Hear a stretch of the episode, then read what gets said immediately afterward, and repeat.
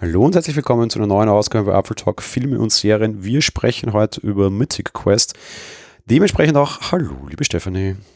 Hallo, liebe Zuhörer. Wir sind bei der ersten Comedy-Serie von Apple angekommen. Mythic Quest, ein Name, der mich jedes Mal fürchterlich fertig macht. Einerseits A beim Aussprechen, andererseits B auch beim Schreiben von Artikeln, weil ich dauernd Mystic Quest sage. Und jedes Mal bekommt er von mir eins auf die Finger.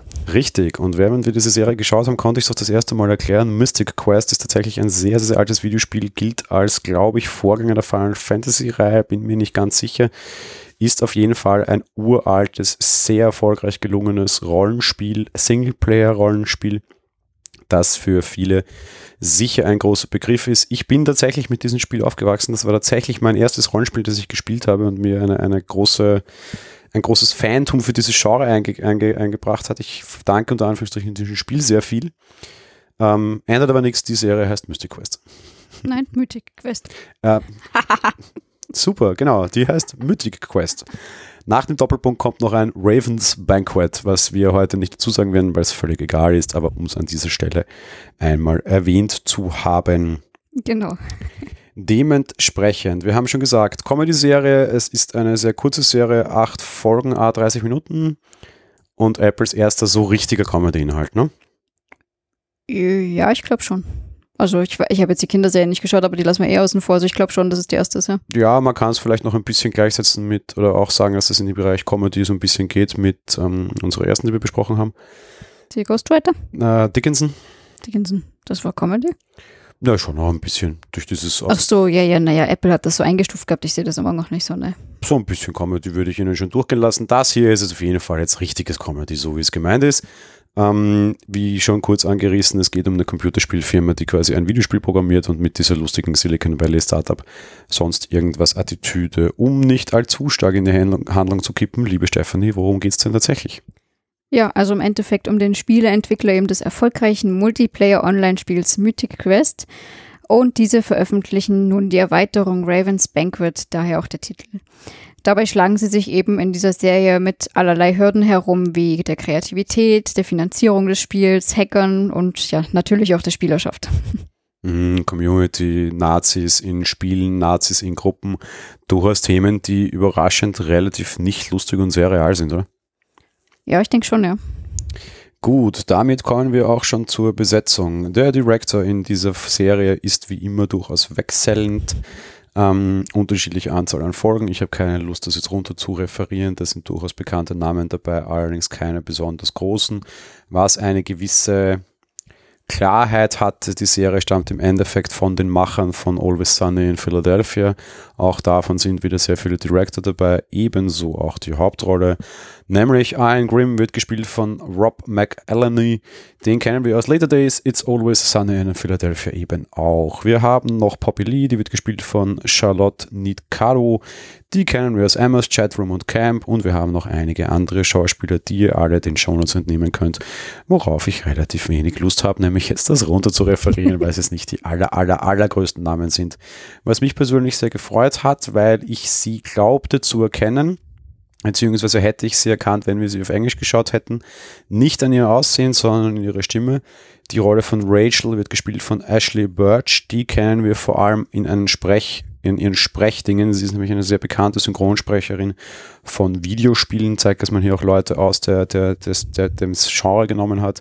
Weniger bekannt, aber stärker äh, kommerziell erfolgreichste wahrscheinlich war Borderlands 2 sehr bekannt für ihre Sprechrolle in Life is Strange. In Fallout 4 war sie auch dabei und wahrscheinlich am allerbekanntesten für ihre Sprechrolle von Aloy in Horizon Zero Dawn in der englischen Fassung. Die deutsche Fassung wird von jemand anderen gesprochen. Eine Freundin dieses Podcasts, unter Anführungsstrichen, die uns vielleicht auch zuhört, dementsprechend liebe Grüße, aber die englische Synchronstimme ist in dieser Serie als tatsächliche Darstellerin zu sehen, was eine durchaus interessante Geschichte war. Und vielleicht auch eine gute Empfehlung wäre, die Serie mal kurz auf Deutsch, äh, sub, sub, Englisch anzugucken. So, so viel zum ganzen technischen, ähm, also zum besetzungsmäßigen Kram. Wir beginnen heute etwas schwerer. Wir beginnen sonst meistens mit der technischen Umsetzung. Heute möchte ich es mal umkippen. Ich beginne bei der schauspielerischen Leistung. Oder wir. Magst du beginnen? Ach, mach ruhig du. ähm, ja, leider, ich, ich kann zu der Serie leider relativ wenig sagen. Nicht nur A, weil sie kurz ist, sondern B, weil es auch relativ wenig Raum für Kritik gibt. Ähm, die waren gut. Die waren relativ durch die Bank gut. Desto näher an Iron dran, desto besser. Vor allem die, die Rolle von Poppy Lee, gespielt eben von Charlotte Nicado, war sehr gut. Die entwickelt sich auch über eine relativ kurze Serie relativ konsequent weiter. Ich würde fast meinen, dass sie eigentlich die Hauptrolle dieser Serie hat. Das hat sie auch durch gute Schauspiel unterstrichen. An den Rändern fällt es teilweise ab, aber durchaus ganz charmant und nett. Ja, schließe ich mich eigentlich an, ja. Ähm, egal, ob es der Entwickler ist oder der, auch der Finanzier und äh, der Leiter dort, die haben alle in ihren Rollen drin gesteckt und es war auch tatsächlich herrlich, herrlich komödiantisch. Ja, zum Comedy-Aspekt würde ich nachher noch kommen, was ich Ihnen allerdings schon vorwerfen würde, vor allem gerade Ian, wobei das war in Always Sun in Philadelphia auch nicht anders. Er ist derjenige, der am meisten overacted. Und derjenige, der am meisten über dieses drüber hinausgeht und dadurch sehr ungreifbar und unrealistisch wird. Das ist in der Rolle jetzt, wo er quasi der Chef dieses Studios ist, der einfach ein unheimlich exzentrischer Sack ist, auch durchaus okay. Fakt ist aber, es gab durchaus Episoden, wo er mal ein bisschen zu stark aus dem, aus dem, ähm, aus der Rolle quasi fiel und zu weit weg von den anderen war und für mich eigentlich nicht mehr dazu passe. Dadurch, dass er aber der exzentrisch abgehobene Chef war, kann ich überraschenderweise damit leben, obwohl ich es eigentlich zu viel finde. Also abgesehen davon, dass ich es auch passend fand, muss ich gestehen, dass ich da eher fand, dass dieser David Brittlesby da drin teilweise immer mal ein bisschen zu much war, aber ja, das ist halt wieder so eine Ansichtssache. Ja, es sind alle ein ja, ja. Eigentlich sind der, der, der, der, ich weiß es nicht, wer das war, ähm, der, der, der, der Marketingmensch, der Verkäufer, der, der Schwarze, der Inder, also leicht dünklere der Brad Bakshi, ja. Brad Bakshi, der war eigentlich der einzig normale und die Poppy. Die anderen waren alle so ein bisschen drüber. Die Poppy fandst du normal? Ja, total. Na, ich nicht. Die hat genauso overgeacted, die war auch genauso. die war nur überdreht. Naja, überdreht, aber auch emotional total drüber und alles. Also. Ja, aber ich könnte mir vorstellen, so eine Poppy zu kennen. Na dann. Das könnte ein Mensch sein, der da draußen tatsächlich herumläuft. Ach so, ja und? Naja, und so ein Iron eher nicht. Hm. Weiß nicht. Also Overacting ist für mich dann auch schon so ein bisschen die Grenze zwischen, ist nicht mehr ein realistisch glaubhafter Charakter. Ja, das ist schwierig bei sowas, finde ich. Also, ja. Okay. Wer mir auch extrem gut gefallen hat und ich, ich, ich mag es Ihnen sehr gerne, dass Sie das da hineinschreiben, das war tatsächlich der, der Autor, den Sie da dabei hatten. ähm, den kennen wir zum Beispiel, also ich kenne ihn sehr gut, du hast die Serie auch schon mit mir gesehen aus Stargate, wo er Pratak gespielt hat. Ein sehr alter äh, Darsteller, der da jetzt als, als im Autor auftritt und tatsächlich ein alter Science-Fiction-Roman-Autor, der das Dialogwriting für ein junges, hippes Computerspiel-Startup schmeißt der halt gar nicht reinfällt, wo halt auch später, das ist überhaupt kein Spoiler, ja, klar wird, dass der dieses Spiel einfach nie gespielt hat, ja. Was ihn eigentlich zu einem extrem schlechten Autor macht, weil er überhaupt nicht weiß, für was er schreibt, ja. Und ähm, der hat bei mir vor allem A, durch, durch, durch gute schauspielerische Kenntnis, also eigentlich durch gutes Spiel vor allem, bestochen. Auf der anderen Seite fand ich aber auch einfach die ganze Story rund um den und wie der da reinpasst, weil eigentlich passt er eben gar nicht rein, relativ charmant und lustig. Ja, das auf jeden Fall. Also die Szenen, die sie da so haben mit anderen zusammen, sind schon sehr charmant bei ihm, ja. Das stimmt. Dann kommen wir doch auch als zugleich bereits zur technischen Umsetzung. Da darfst du starten. Ich fand's super. Und zwar in dem Sinne, man sieht wirklich, oder andersrum, statt andersrum, das Spiel startet, äh, Quatsch, das Spiel. Die Serie startet damit, dass wir Szenen des Spiels haben, über die wir da so rübergehen und so. Und es zieht sich laufend fort. Immer wieder, und zwar nicht nur irgendwie am Anfang oder so, sondern mittendrin haben wir Szenen des Spiels tatsächlich, die einfach in die Serie einfließen. Also nicht nur, dass wir es auf einem Bildschirm sehen, sondern tatsächlich das jetzt als Bild haben. Und das fand ich einfach so wahnsinnig charmant. Das hat es für mich echt toll gemacht. ähm, da gab es einen Film, da haben wir das auch schon mal so drin gehabt. Ready Player One war das, glaube ich, damals. Und das fand ich bei dieser Serie echt toll, weil das so authentisch mit war. Mhm. Und dementsprechend muss gestehen, das ist nicht, dass ich jetzt sonst groß auf irgendwelche Technik geachtet hätte. Die sind ja meistens im Büro oder vom PC oder so. Und auch da finde ich es immer sehr gut, wie sie die ganze Kommunikation gestalten und zeigen. Aber das hat mir halt besonders gut gefallen. Ähm, ich kann nicht viel was anderes dazu sagen. Den Vergleich mit Ready Player One passt für mich gar nicht, weil Ready Player One ja tatsächlich auch die, die Handlung in der Welt, in der virtuellen Welt nicht nur wichtig ist, sondern eigentlich sogar im Vordergrund steht, weil ja da quasi die echte Welt das Spiel wurde und nicht mehr die echte Welt ist und Ready Player One ja eine sehr große Gesellschaftskritik sogar durch das bekommt. Das hat die Serie gar nicht. Ja. Es ist ein Comedy-Film und sie bewertet nie die, die, die Rolle von Videospielen und virtuellen Welten, was Ready Player One sehr stark macht und hier nicht passiert. Aber der Vergleich ist insofern natürlich richtig, dass du viel Ingame-Szenen tatsächlich sogar auch siehst. Wobei eben nicht so viel wie in Ready Player One, das ist vielleicht ein Zwanzigstel der Serie, es ist Ingame. Aber was extrem schön ist zum Beispiel, ist eben, dass diese Schnittbilder oder dass eben auch manche kurze Szenen quasi in dieser Welt stattfinden, was ich also auch optisch sehr schön fand und sehr kreativ fand. Ja. ja. Da bin ich total bei dir. Ansonsten, um jetzt für Leute, die es noch nicht gesehen haben, weil wir sind im spoilerfreien Teil, da jetzt nicht den falschen Eindruck zu erzeugen, nur mh, mm, Ready Player One Vergleich insofern, du siehst virtuelle Welt, ja. Aber genau. die hat keinerlei Handlungsausfluss. Nein, nein, nein, nein, nein. Was ich durchaus auch charmant übrigens finde. Ja? ja? Das ist einfach nur irgendwie halt so ein, so ein Nitpick, das ist total okay, das ist völlig egal, ja, und, und, und, und gut ist es, ja. Das finde ich recht, recht schick gelöst. Nee, und sonst, was die echte Welt draußen betrifft, ähm, abgesehen davon, dass sie mit Ton durchaus Probleme haben, ähm, das wird vor allem dann klar, wenn äh, Ian seinen Sportwagen fährt und der nicht so klingt, wie er klingen sollte und äh, der, wenn er bremst, plötzlich Gasgeräusch macht, macht und irgendwie da das äh, Greenbox, ich spiele Geräusche ein, bla bla, alles nicht so ganz hinhaut, okay, ja, geschenkt, ist egal, es ist auch kein Autorennfahrserie, dementsprechend schaue ich auf das jetzt weniger. Es ist mir nur aufgefallen, dass sie gerade bei allen, was außerhalb des Büros befindet, ähm, massive Probleme haben. Greenbox tut ihnen massiv weh und sind sie extrem schlecht darin äh, weil du auch teilweise die Ränder wieder siehst, nicht ganz so krass, was jetzt sehr schade ist, wie in äh, die Kassen um Himmels mit For All Mankind. Also ja ganz krasse Greenbox-Schnitzer. Die hier sind sogar weniger schlimm als bei der Serie, was echt schon mal hart ist, aber hast du auch drin. Ja, teilweise Probleme mit Ton, teilweise Probleme mit Greenbox. Äh, alles, was draußen sein sollte, sieht nicht ganz danach aus und ist eher ein bisschen cheesy und komisch aber alles echt nur kleine Kritik. Ja. Ansonsten die, die, diese Kammerspielartige Situation fast, wobei es mehrere Kammern gibt, nicht nur eine. Aber so diese ganze Inhouse, sonst was Geschichte ist sehr gut gemacht. Was man vielleicht auch im Zuge der technischen Umsetzung sagen muss, es erinnert sehr stark an bekannte Comedy-Serien aus dieser Richtung. Ne? Um das Kind beim Namen zu nennen, The Office. Zum Beispiel The Office, ja. Es, ich würde sogar behaupten, das ist der größte Vergleich, wobei ich sagen muss, dass ich es hier sogar besser finde. Da kann man jetzt sehr lang diskutieren und am Ende kann Nein. keiner gewinnen.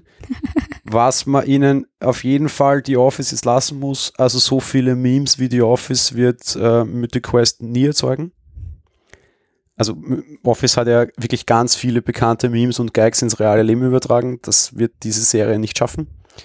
Aber ich glaube auch, dass es absichtlich sogar ein bisschen daraus angelehnt ist. Und das kommt ja auch so irgendwie so ein bisschen aus dieser Ecke auch so. Also da gibt es gewisse Verbindungen, Parallelen und die scheut man auch nicht.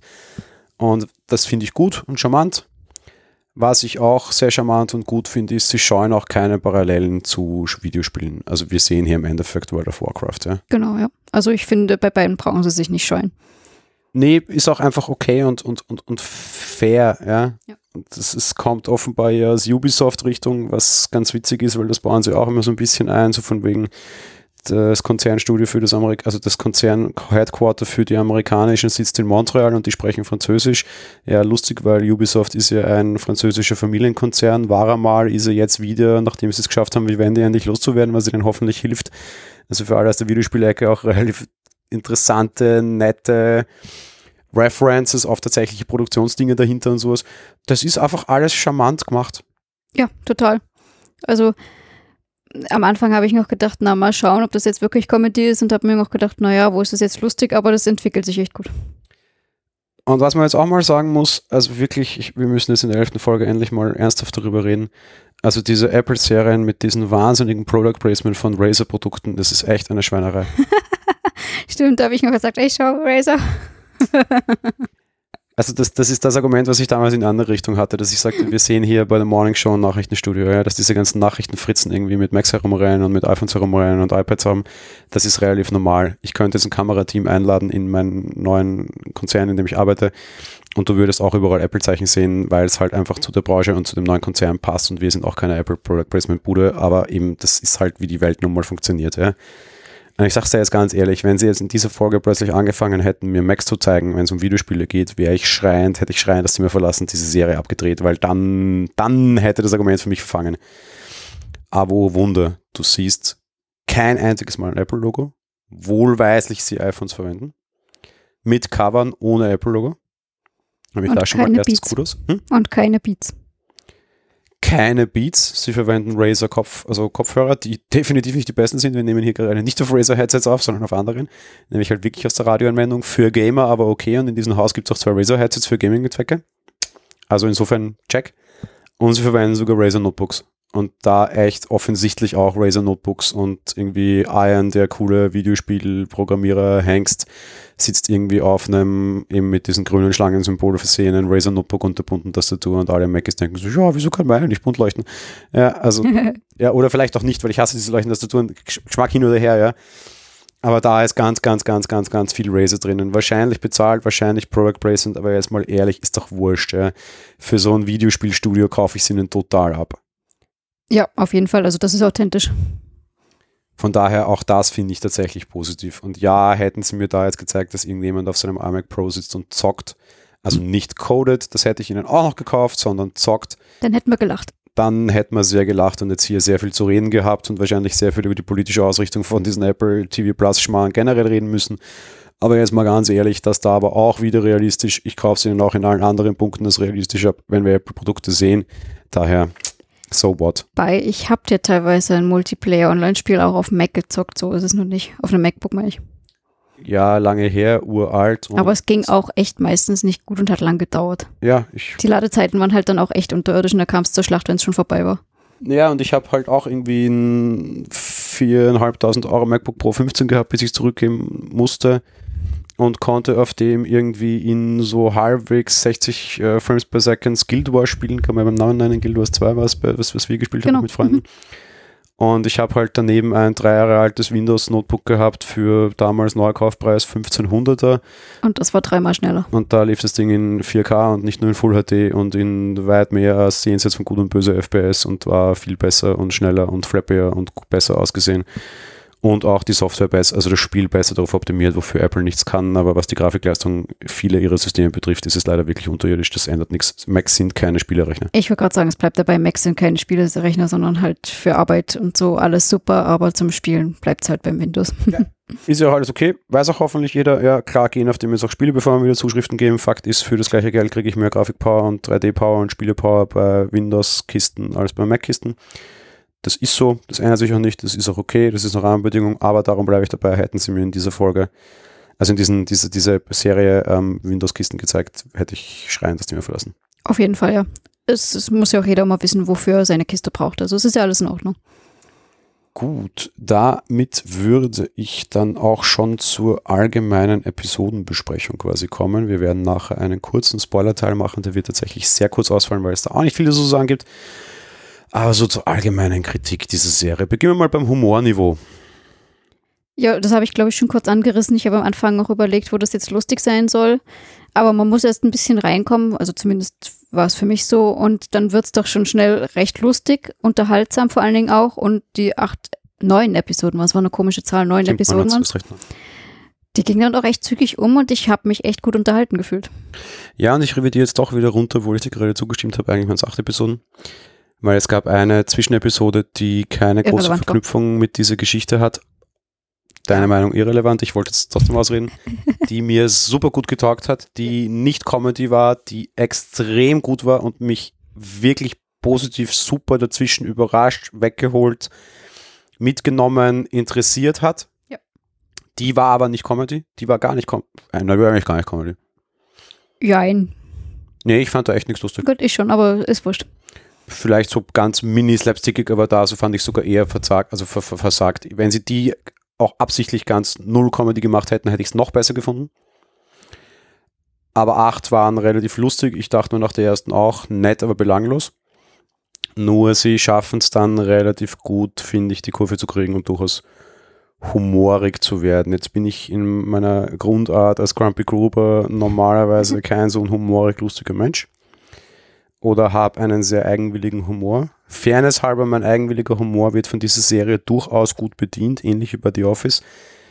Was ich aber auch sagen muss, laut schallend gelacht habe ich nie.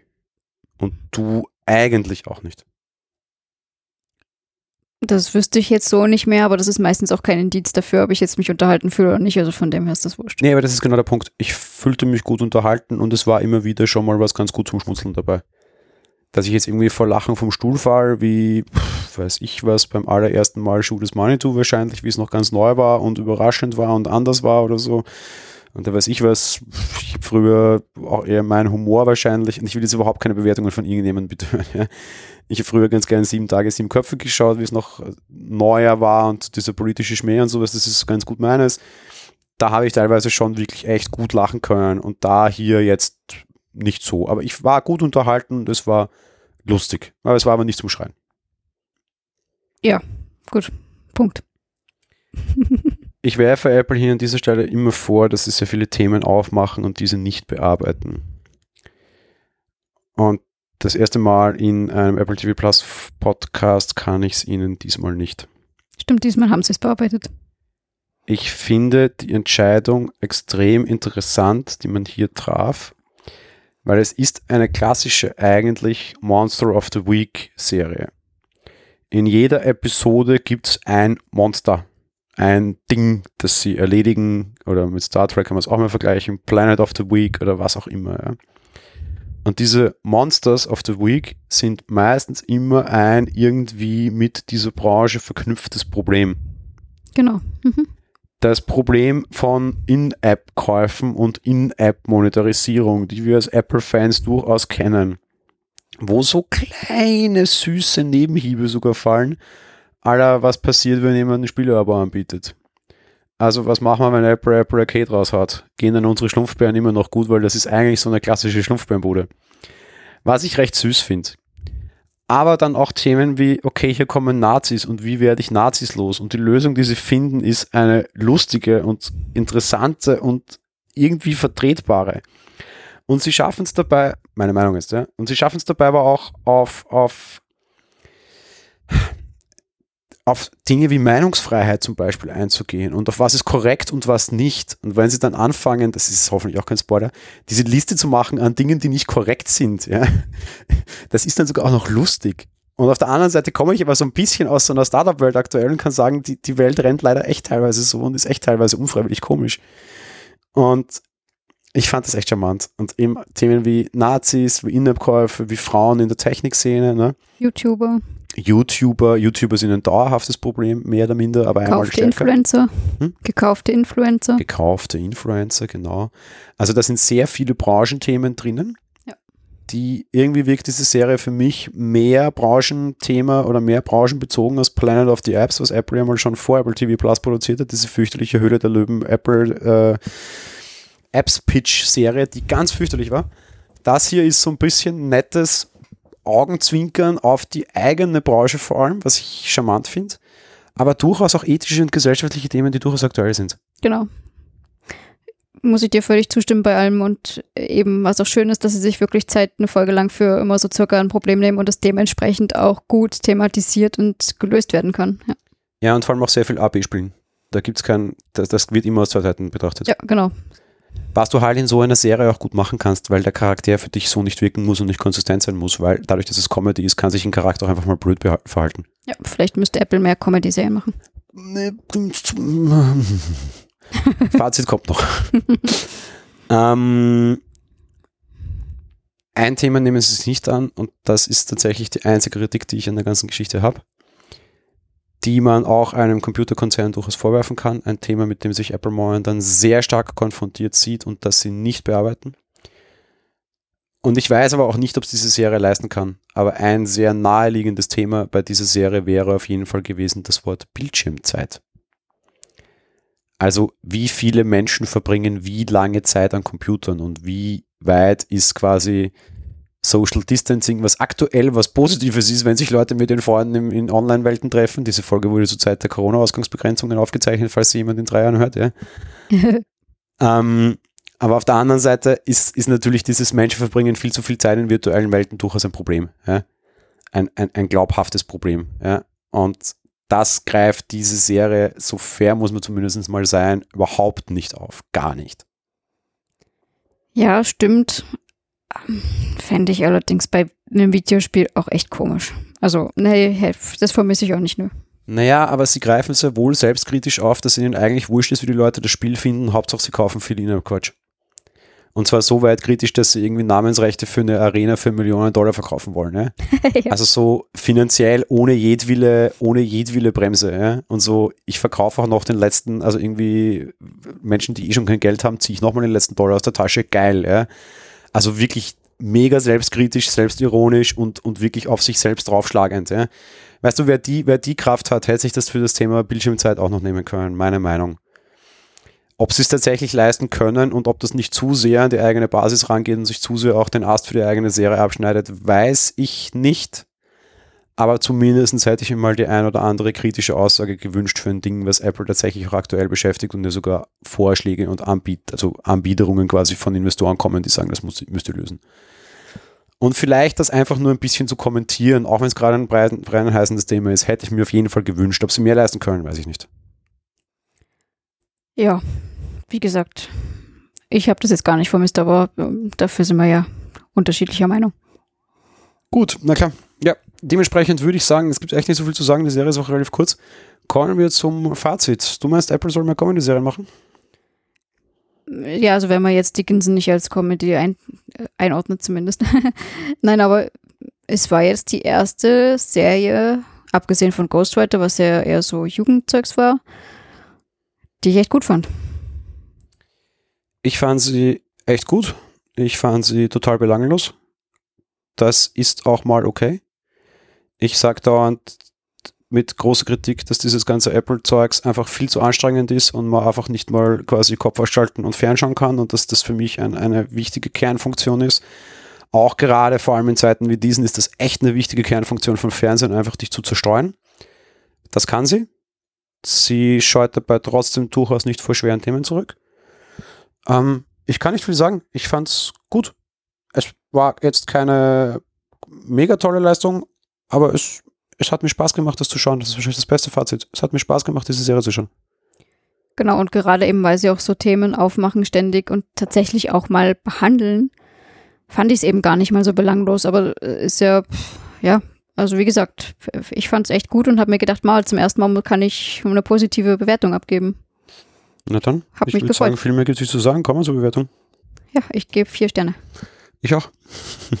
also ich meine, das ist jetzt kein Höchstlob, aber es ist super. Nee, es, es gibt bessere Comedy-Serien da draußen, es gibt auch wesentlich schlechtere und ja, vor allem die ist sehr kurz, die hat sich noch nicht lange entwickelt. Weiß ich was, wenn ich jetzt zum Beispiel an bessere Comedy-Serien denken müsste, würde ich sagen Chuck. Ja, und ganz kurz von wegen zu belanglos und eine Staffel, äh, die zweite ist übrigens schon bestellt von Apple. Ja, Gott sei Dank, sehr gut. Aber um auf das, was ich gerade sage, eigentlich zurückzukommen und auszusprechen, Chuck war in der ersten extrem schlecht oder relativ schlecht. Insofern eben auch, schauen wir auf die zweite oder sonst irgendwas. Ich, ich will noch gar kein Ding brechen. Das kann auch noch viel besser werden, als ich sie ohne dich schon finde. Vielleicht wird es tatsächlich auch mal die beste Comedy-Serie. Ich gebe ihnen momentan die Chance, The Office irgendwann mal vom, von meinem so halbwegs britischen Comedy dran zu stoßen. Gucken wir mal. Noch sehe ich es nicht, aber vielleicht kommt. Ja, ich bin auf jeden Fall gespannt drauf. Mhm. Und der Rest der Welt sieht das auch überraschend ähnlich und einig. IMDb hat siebeneinhalb Sterne, was relativ schlecht, also Sterne, sondern Punkte, was relativ schlecht für IMDb-Verhältnisse ist. Normalerweise sagt man unter 8 ist bei IMDb relativ mies, aber okay.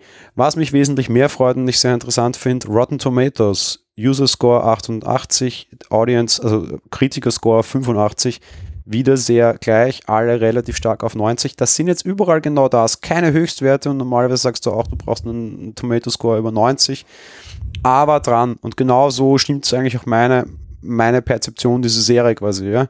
Die ist okay. Die ist kein Meisterwerk, die tut aber auch nicht weh, die ist echt in Ordnung.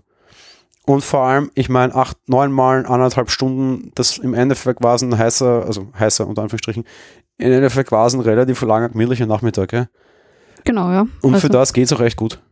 Auf jeden Fall. Und die, die tut kein weh, die, wie gesagt, die regt nicht viel auf, die, die, die will auch niemandem wehtun, glaube ich. Ja.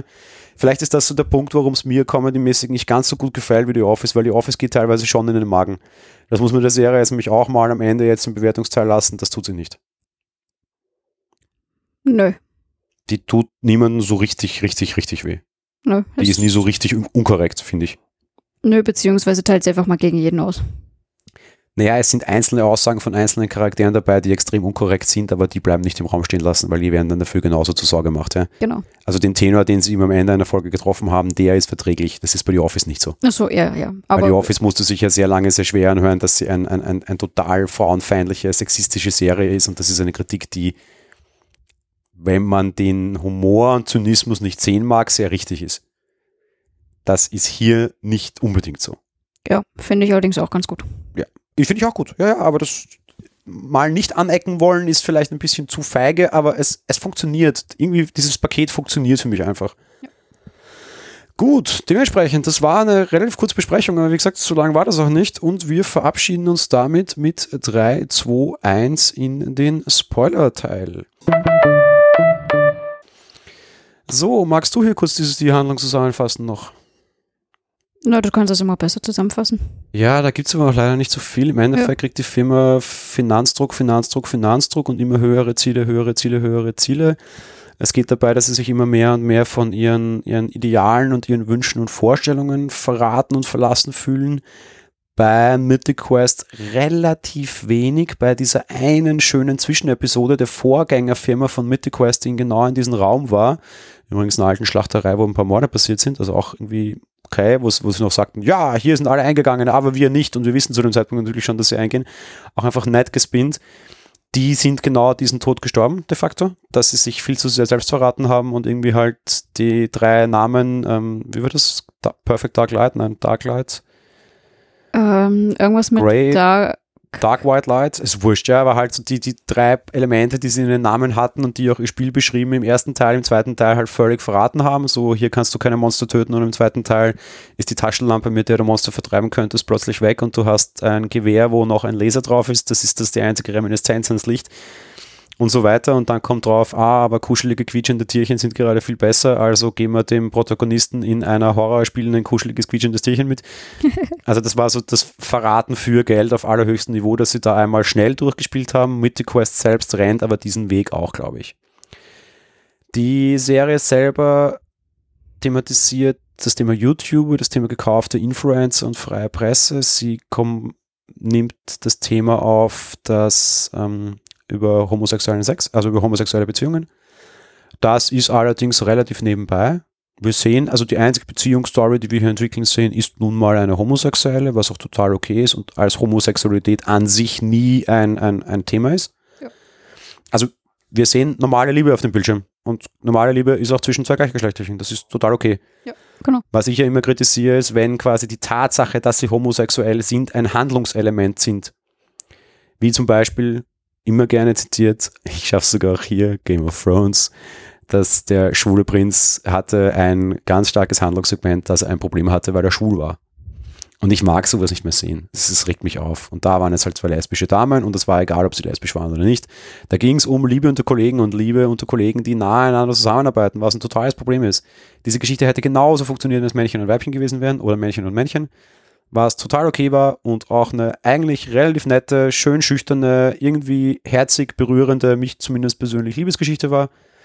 Eben Sonderaufgabe Fleischständchen, dass sie, dass die Homosexualität an sich irrelevant war. Oder siehst du da irgendwie? Ich sehe es genauso, ja. Hm. Einen netten Spin gab es am Ende, dass der YouTuber, der ihnen sehr viel geholfen hat und dann sich sehr stark gegen sie gewendet hat, eigentlich der Sohn des Chefentwicklers war. Genau, ja. Der Spin ist jetzt noch relativ sinnlos. Der wird in Staffel 2 wahrscheinlich mehr Sinn haben. Das war nur so ein netter Reveal am Ende. mit dem für mich nochmal Bonussternchen, dass quasi der Autor, der in der Serie arbeitet, genau die, die durchbrechen mit dem sehr häufig die dritte Wand, weil sie dir erklären, wie Storytelling funktioniert, indem einer durchs Bild rennt und dir erklärt, wie Storytelling funktioniert. er redet über das quasi, was seine Figur als das Leben bezieht. In Wirklichkeit ist es aber genau das, wie diese Story geschrieben ist. Ne? Das heißt, die brechen, durchbrechen sehr oft die dritte Wand dadurch, dass quasi der Erzähler durchs Bild läuft. Ja, ja genau. Mhm. Was ich echt, also jetzt stiltechnisch eine total geile Geschichte für mich war und mich wirklich wahnsinnig fasziniert hat. Ich liebe diese Rolle deshalb, weil sie, weil sie den, den, den, die Doppelbödigkeit von auch dieser Serie quasi zeigt. Ja, das ist irgendwie wie, weiß ich was, ich habe ich auch immer wieder geliebt, wenn Scrubs Dr. House zitiert. Weißt du, so, so eine Arztserie, die eigentlich andere Arztserie, aber die eine tut, das wäre so real und das andere ist halt Fernsehen. In Wirklichkeit ist halt beides Fernsehen, ja. ja das ist so, so eine gewisse doppelte Bodengeschichte, die ich charmant finde. Hier war sie wesentlich offensichtlicher, weil eben der einfach durchrennt und die Dinge kommentiert. Darum hat er mir sehr gefallen. Der hatte auch eine nette Geschichte von wegen Alkoholismus, die ich ganz gut fand. Der hatte auch eine Geschichte von wegen ersetzt werden durch eine Maschine. Und noch dazu das Thema mit einem Chef, der sein Produkt nicht kennt. Man könnte diesen Vorwurf auch, und ich hoffe, er hat die Serie gesehen, Tim Cook an manchen Stellen seines Konzerns momentan machen. Fand ich durchaus interessant, dass sie eine Serie haben, die sagt, der Chef muss am Boden bleiben und Apple dieses Risiko auch schon immer wieder hatte und dann so eine Serie produziert. Finde ich spannend. Vielleicht war die Serie irgendwie ein paar Wochen vor der Vorstellung des MacBook Pro 16 fertig. Wird vielleicht fast passen. Vielleicht hat Johnny die auch gesehen und beschlossen, er designt das nur noch Weihnachtsbäume zu Hause in UK.